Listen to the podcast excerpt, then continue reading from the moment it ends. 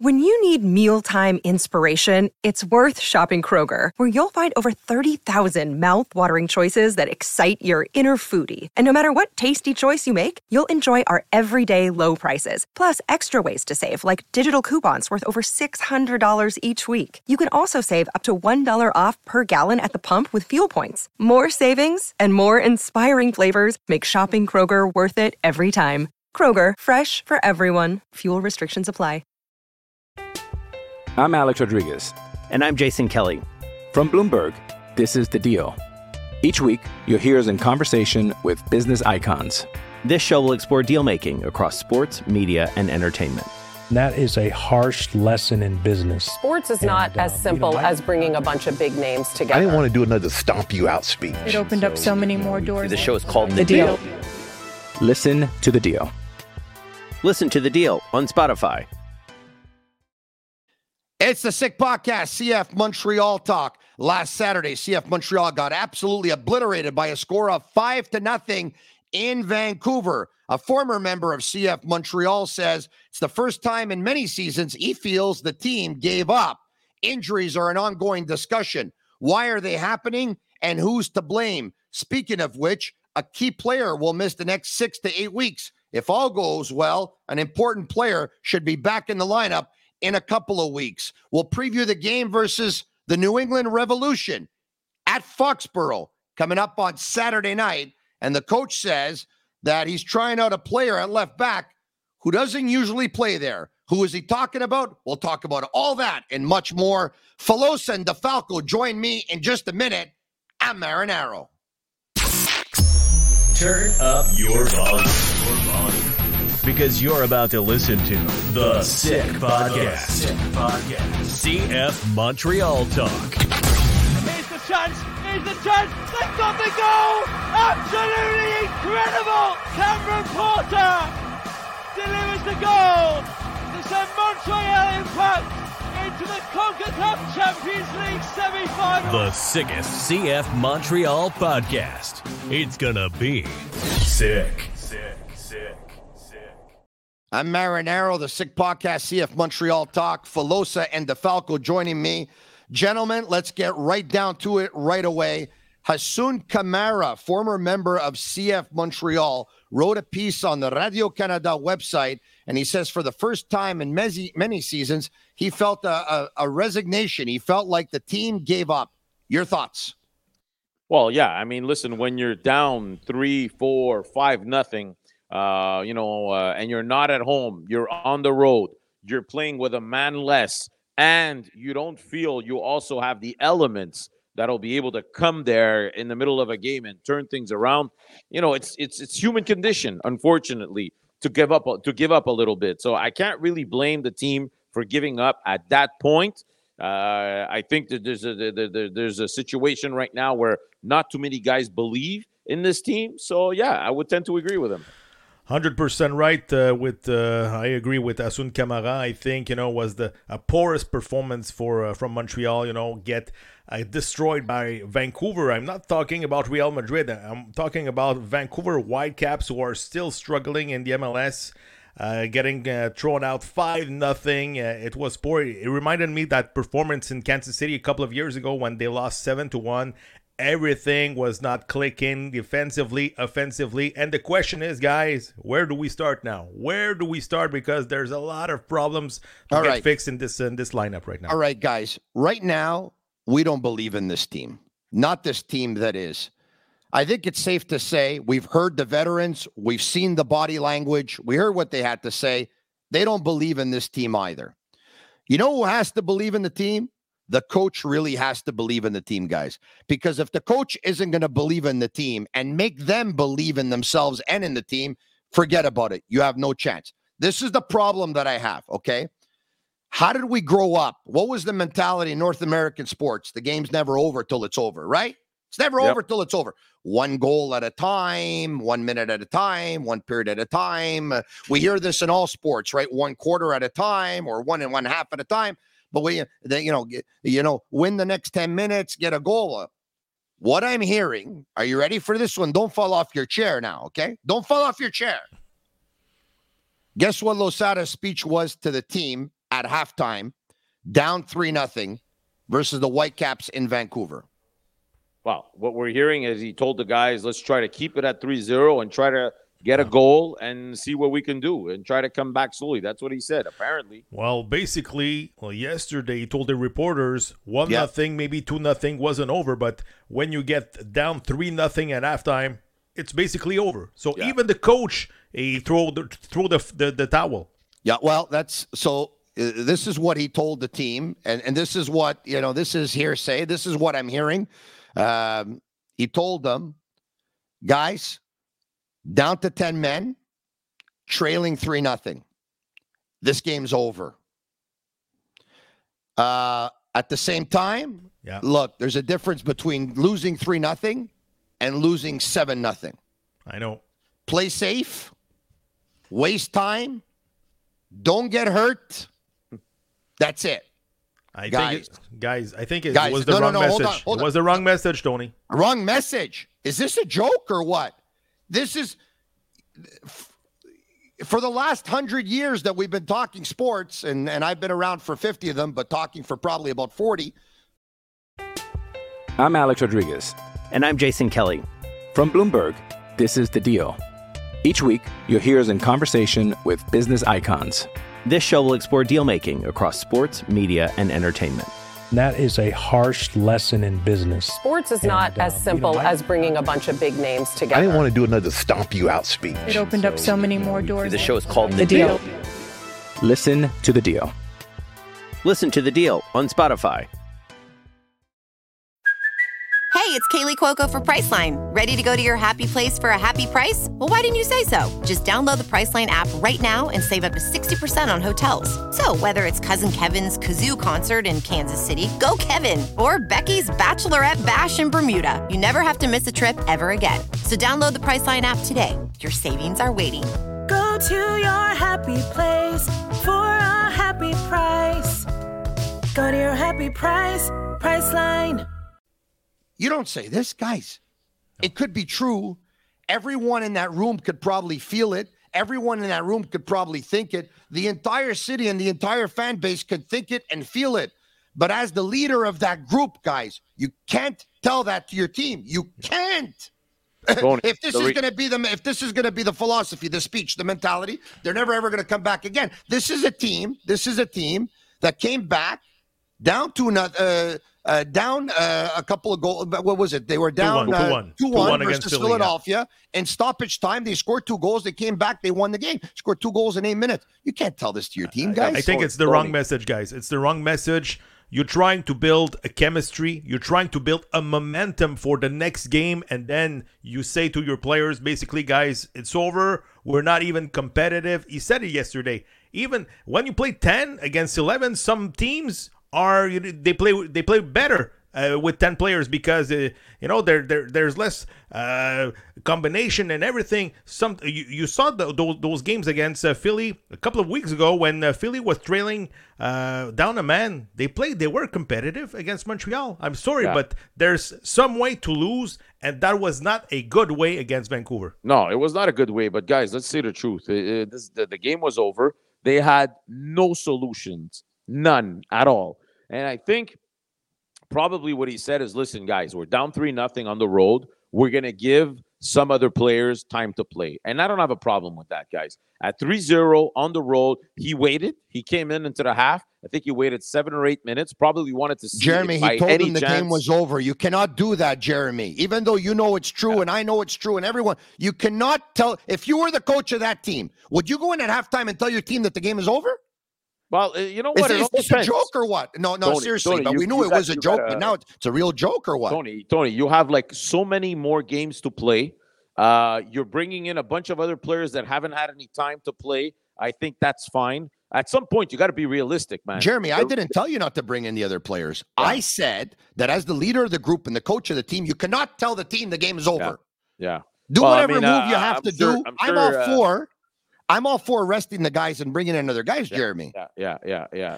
I think he But- tried for the first 10 minutes in the second half. That, Exactly. you know, if we score a goal, I might keep those veterans on the pitch. But, you know, after uh, at the 55th or 56th minute, he said, "You know what? All those veteran players, Kamal Miller, Herrera, and Wanyama, come and sit down, and we're gonna prepare the next game." That's it. All right. Yeah. Uh, a, a couple of weeks before the bye week, or a week before the bye week, I think it was, uh, Olivier Renard, sporting director, was asked why all the injuries and can they be avoided. Okay, mm-hmm. I think he said that uh, when they were in the bye week, he was going to sit down with the staff and he was really going to look into it. They were going to look into it. They were going to discuss it and try and find out why. All right. He was asked, yeah, but can this be controlled? And he said, yes, it's something the staff can control. You, Jeremy, you had a chance yeah. to talk to the coach. You asked him about the injuries.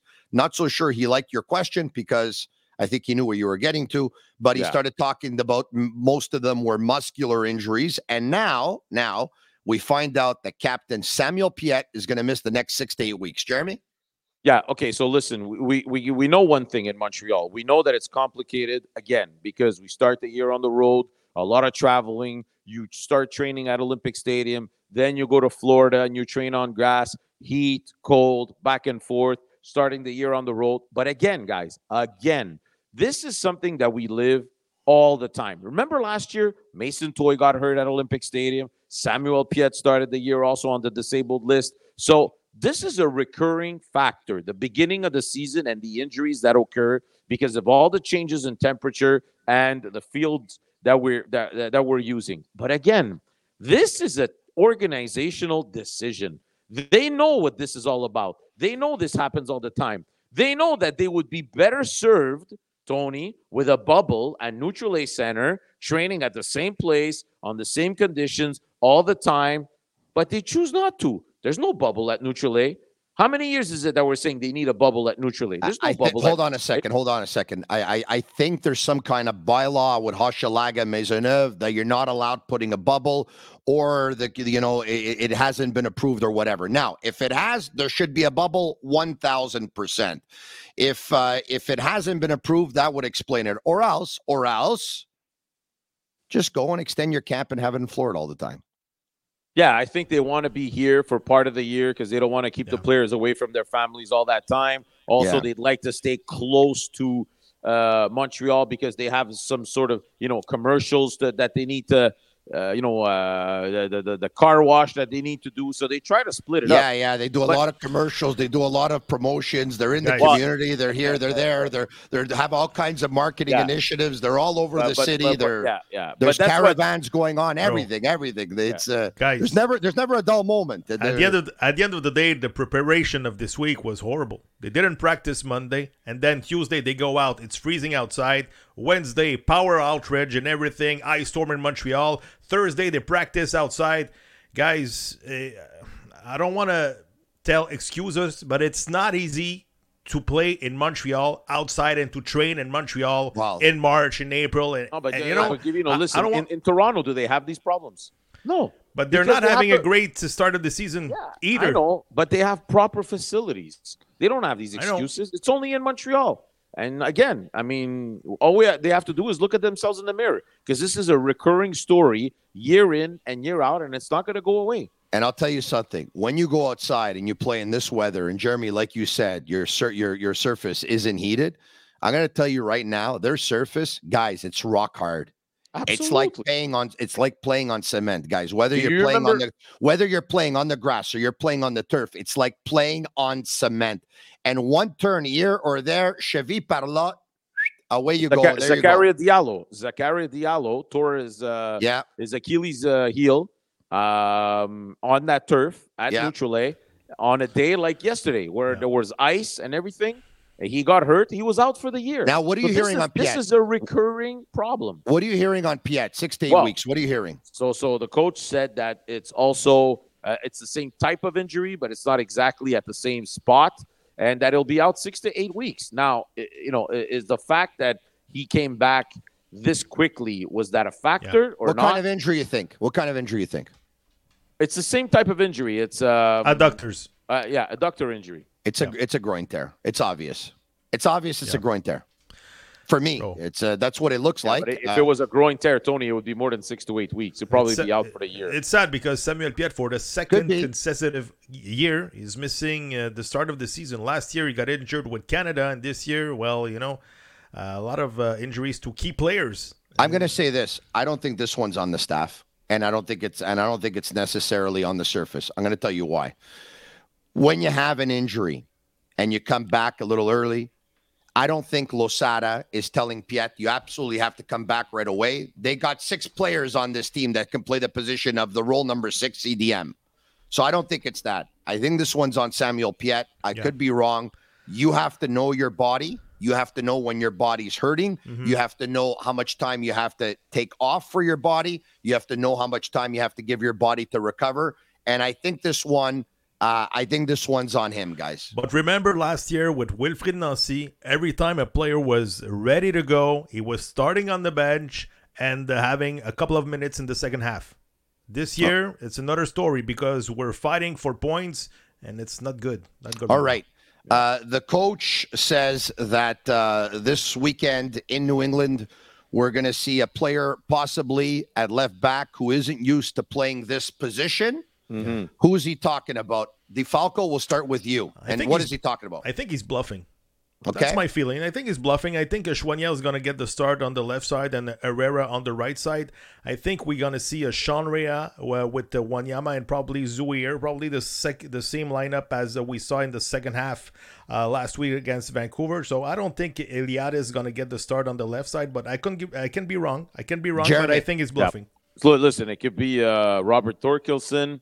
But I think it'll either be Kamal Miller yeah. or Aaron Herrera. Herrera, what we were told when he was uh, hired or when he was traded for, that he could also play left back. Obviously, it's not ideal. He's a right foot, but you know they might put him there temporarily. We'll see. Kamal Miller used to play that position in Orlando. He also plays it with Team Canada, so he's able to play. Is it ideal? No. He's not a guy that moves very easily either, but temporarily yeah. it might be a solution. But again, you know, when I asked Losada this yeah. week, is your team unbalanced? Is your roster unbalanced? Mais poser la question, c'est répondre. Asking the question is answering it. Everybody he, knows they are, guys. I understand. Guys, how but, many teams in the world do you know go into a season and they don't have a left back? Five games into the season, they don't have a left back. Is well, this a joke or uh, what? No, but uh, listen, this and this has nothing to do with Joey Saputo and the money because I I I have no problems blaming Joey Saputo when it's time. But this is this is the on the management, guys, because you went out and you acquired Aaron Herrera, which is a right back. Now you already had Zach Brault-Guillard that could play that position. You already have Choinière that could play that position. You already have Lappalainen that can play that position, but you had nobody on the left. Nobody. Yeah. So why don't you get a left back instead yeah, of getting a right a back? We haven't had a left back since Daniel Lovitz, a real left back. So it's a problem. And when I asked Losada about it, he said, you know what? We talked about it with the management, and we're going to have to do with what we're going to have to do. You know, we were talking about Camara, who said that uh, against Vancouver, they looked like a team that gave up. Well, when I heard Losada this weekend, yeah, I heard a coach that's pretty much telling me, guys, don't be expecting any miracles or any acquisitions here. We're going to be playing the kids, and that's what it's going to be. Mm-hmm. So, you know, guys, uh, can we put the cards on the table? Okay, now I've had enough, eh? I've had enough now. It has to stop. Okay. This whole campaign and promotion of playing the kids that they're making it look like the kids were formed that we're playing them and we give opportunities a beep, a pop, a beep, a pop. Guys, they're playing the kids because they don't want to spend money to go get other players. But, well, uh, we, uh, but, but, but, but, but, but, come on. But so you know, the, the, you know, come on. Like, I Tony, at the end of the season, it's going to look good. 2,500 minutes for a kid, 18, 19 years old. It's going to look good on Transfermarkt. We know yeah, that. Yeah, well, that, okay, that's fine. So now I'm going to tell you right now, it, it, the coach is not saying we're playing a player at left back and he's bluffing. He's playing a player at left back. Okay. Well, we have to determine if they're going to play with four in the back or they're going to play with five in the back. In terms of the player at left back, for me, it's very easy. It's not going to be Herrera because they had a chance all season already to put Herrera on the left and to put Brault-Guillard on the right. So I've disqualified that. Olivier Renard has told you that how much better he thinks that Kamal Miller is at left center back mm-hmm. than he is at left back. So I don't think it's him. Thorkelsson is just starting to get back into the groove. So I'm going to tell you right now, guys, they're talking about Iliadis. They're talking about Iliadis. So. We but, saw it, yeah. but we they're not going to play. They're not going to play. If they play Iliadis at left back, they're not going to play him with a back line of four. Okay. So if they play Iliadis at left back, this is what I'm thinking. They'll play with their three center backs. Camacho's a, uh, is is is not taking part because he got a red card last week, right? So they'll play with Miller Mhm. and Waterman. In between them, Gabriele Corbo. And then they're going to play with Iliadis on the left and Herrera on the right, a little bit more advanced. They're going to defend with five in the back, and they're going to attack uh, with uh, with Iliadis and Herrera. Well, we saw Iliadis at training camp taking some rotation at uh, defensive position. I don't mind. Um, it might be a possibility, but I don't see Herrera on the, the left side because Herrera tomorrow is going to be uh, matched up against Gustavo Bou on the right side, and he he's one of the best striker in the league. So I don't see like a, a, a rotation player like Zach Brault-Guillard against Gustavo Bou tomorrow. I Gavino, don't see it Gavino, if I I'm if I'm the happen. team, if I'm the team, I would have already started to, you know, once again, the, the thing to do was to go out and acquire a left back. But once you didn't, and you realized that you weren't, you had to start already playing and developing Iliadis as a left back because as a CDM, you have Wanyama, you have Piette who's hurt right Mhm. now, he's going to be back. You have Nathan Saliba, you have Reda Zouhir, and you have Choinière who can play six, eight, and ten. So Iliadis, you're going to play him where? He's a natural left foot. Where are you going to play him? He's Yeah. not going to play six. There's too many players in front of him. And don't Yeah. forget that uh, Daniel Lovitz starting started his uh, career as a D mid, and he's still playing in this league as a left wing back. So Yeah. never know. No, listen. Uh, I I think they're going to move Choinière in, into the axe. I think they're going to move him either as an eight or as a ten. We'll see. Uh, I think they'll play with one defensive midfielder in Wanyama. But just a little word on Gabriele Corbo, which I, I agree he'll probably start. Um, Hold on a second. Hold on a, hold on a second. They're going to end up playing with two defensive midfielders. You think so? Well, look, if they end up playing, you're thinking they're playing. They're going to play with a ten, okay? And so if they're playing with a 10 Mhm. they're playing with two up top. If they're Probably, yeah. playing- So if they're playing with a ten and two up top, they're going to end up playing with two sixes. Chou- If you're Choinière play- might play as an eight, and they, they might have a Rea up up front as a as a 10 Mm-hmm, we We'll see. But just to say one thing, you know, last week when Corbo was signed, I asked the coach, "How far is Corbo?" And he said, "Not right away. He needs a few weeks. He's not ready yet." Right? Mhm. I was surprised to see him make the trip uh, out west to Vancouver. But I said to myself, you know, he's an insurance policy. If something happens, you know, they might throw him in. But coach said he's not ready yet.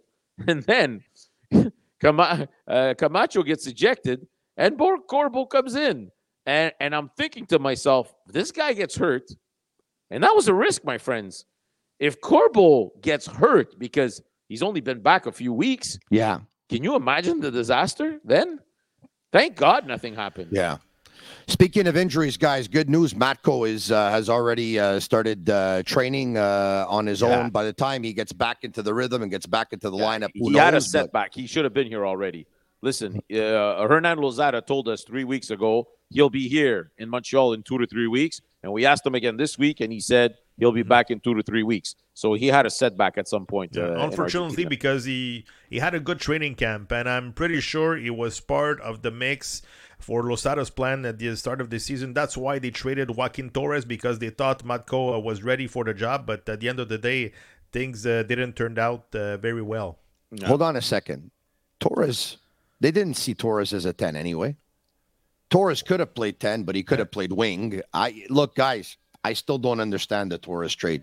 I really don't. Me neither. Me neither. They don't have a they don't have a dynamic player like that with MLS experience right now in their lineup as a winger, guys. They don't. Yeah, yeah. And Torres, you know, like him or don't like him, he disturbed a lot on the field. You know, he was able to get other teams. Uh, you know, How much on money their was heels. he making? How much money was he making? I think it was uh six hundred something thousand. Well, they're Joaquin giving- Torres? No, I don't think so. Maybe f- three, my four. memory.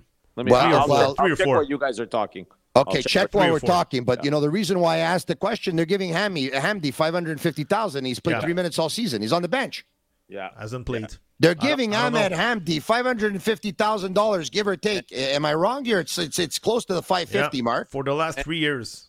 And you know what the five hundred problem- plus. The Yeah. problem is also, guys, is you know you you already have like issues with injuries and guys that are not available, but then you have guys that are supposed to be on your roster, make decent salaries, and don't play. What is the use of Zach Brault-Guillard on this team? What is the use of of uh, Ahmed Hamdi? Well, what I'm saying is, you know, give these guys a chance. They might surprise you because you have guys that you can't use right now because they're hurt, but you also have other guys that are supposed to be part of the. Jeremy, core. I think what you're saying is, if we're going to point the blame, don't point it only at the coach, because you oh, can't Oh, no. make you can't make chicken salad out of chicken feathers. Exactly. But guys, I heard the media all week, and it was like, well, you know what? We started the season last year with a record of one, three, and one. So the the, the season's still young, still 29 games. I told you that was the story. parole, I know. parole. I know, but the thing is, Wilfred Nancy, he, last week, last year, he was stellar. He was stellar after week five. He took things on his shoulder and he said, you know what? I'm going to build a champion team. And that's what happened. You see the record of, uh, of the year uh, last year, and I'm, I'm getting fed up of comparing this season with last season. It is not the same team. Half of the starting 11 is playing elsewhere, guys. Elsewhere. So hold on here. I Well, got there's a couple of things. There's a couple of things. Last year's Joaquin team had Torres, Mihailovic, 279. 279. Yeah. Okay. So wh- why did they trade him, bro? For what? The, the money. The money. What money? They're giving Hamdi 550,000. What are you talking about? They got the, the money. The money they got in the for the sale. The oh, GAM the money, they got in the sale. Okay, The oh, GAM the money. GAM money. Okay. And they GAM did what money. with the GAM money? Uh, they put it in their pockets for now. So For far, now. they're going to pay some salaries with that. No, but listen, guys. Uh, let, let, us be realistic here, okay? They I think might, we've been realistic for the last 25 minutes. They're they're yes, this the start of this season might look like the start of last season, but the reality is if you've watched the games, you know very well the start of this season has nothing to do with the start of last season. Nothing at all. I mean, guys, they've been shut out in four straight road games. Yeah. It's not shut out because the goalies are standing on their heads, because they're hitting posts, because they're Well, hold on a second. And the game- they're and the getting game- shut out because they can't get close to the net, guys. They can't. And the- and- Did you hear Romell Quioto this week? I asked Yeah. him, "What's the problem with the offense?" He said, "What do you want us to do? If the balls don't come to us, we can't Yeah. score." There's not enough movement offensively, guys, and defensively, there's a you know new lineups after the new lineups every week, every week, every week. So how can you build a chemistry? Sometimes Lassi's playing, sometimes Choinière is playing, sometimes Rea's playing, sometimes uh, uh, Zouhir is starting. Piette, we don't know his condition. Quioto, 04, Quioto's Listen, leaving guys, for Kyo- Honduras. no, but hold on a second. Quioto's right. It must really suck when you're a striker and the ball doesn't come to you the whole doesn't game. It must really the ball suck. doesn't come. Who's, You know- your number 10? After week five, can you tell us who's your uh, reliable number 10 with this team? But we, but we had we Even the coach doesn't know who's going to play on number 10 week in, week out. That's one of the major problems, start guys. the year without a number 10 i mean it doesn't make any sense. And you heard Rea this week. I asked him the Yes. question. And what did he say? He said of course it would be nice to have a big brother on the team who's playing this position who's set who's been doing it for a long time to show me the ropes. Unfortunately i don't have that and I still have a job to do, and I'm going to go out there and Yeah. try to do it at the best of my capabilities. Yeah, But at, at the same time, he has to answer that too, though. He can't say we don't want a big brother on this team, right? But I, but I get it. I mean, more veterans, but you know, at the same time, it's the veterans that have to start playing better, guys. We can all Absolutely. add up. Five games in. Here's the story. Okay, here's the story. Um, the team going into the season, the way it was constructed, it was either misevaluated and or they misevaluate like you know they they misevaluated the success they were going to have or lack thereof going into the season. We're seeing there's holes in the lineup. We're seeing that there's a problem with depth in the lineup mls depth Yep. in the lineup. And also this team is doing a lot more running than they did a year ago. Guys under wilfred nancy they possessed the ball a lot more it it it meant for less running, which means that Kamal Miller is going to look better. Camacho's going to look better. Waterman's going to look better. But because the team is running, because the team uh, makes mistakes, and then the other teams transition the other way, because the ball's over the top, Yeah. now all of a sudden these guys have to do more running, and they don't look good. And for a team that wants to play develop, and sell. When you're doing a lot of running, there's a lot of players that are not going to look good in this system, and you're not going to be able to sell them for as much as you would probably hope. Honestly, right now, and I know it's still very early, but I don't see them selling anybody at no. a profit at the end of this year. Maybe Waterman if he turns it around. We'll see. I don't know, but it's a it's a one way traffic right now, and it's going down very fast for CF Montreal. You know, they they'll have to to figure things very fast because otherwise, uh, the uh, we're not gonna the see la, la, Saint Jean Baptiste and the season's already gonna be over. And tomorrow's game is a big game because it's the last game before. Yeah the opener next yes. week. So yes. you want to try to build some momentum over here, at least a point but it won't be easy. You're guys, gonna face like, guys. I, I, hope, I hope they win. I hope they win to give the fan base uh, some hope. I hope they win. Yeah, Me but too, but I, I, don't see them uh, winning tomorrow. Guys, before they win, team. they, they, they got to score a goal on the road, right? Can they score a goal or can they shot on target? Let's start with a shot on target, on target. Jeremy, okay. and maybe after we're gonna talk about real chances, expected yeah, goals. A- a- exactly. So, guys, the reality is right now is we have veterans that are not happy and that are not delivering the merchandise. We have young players who are not ready and not well surrounded. Let's say the truth. We have holes at certain positions where we have to move guys that are not in their right spots, but we're trying to find solutions. We have a roster that's not well balanced. Let's say the truth.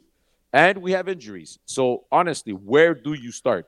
Where do you start? You forgot to talk about a playing identity because five games in, That's they true. don't have one. All right. Montreal are are easy to play against. Waterman said it yesterday. We're an easy team to play against. Me tomorrow, I want to see in the first five minutes somebody to tackle uh, Carlos, Carlos Gil or Gustavo Bou and say, you know what? Tonight it's a different story. I want to see some characters on the pitch. Maybe yeah. maybe Wanyama take a yellow, maybe Quioto take a yellow, but you know, show some signs of emotions out there because and right Jeremy, now everybody's yeah. sleeping.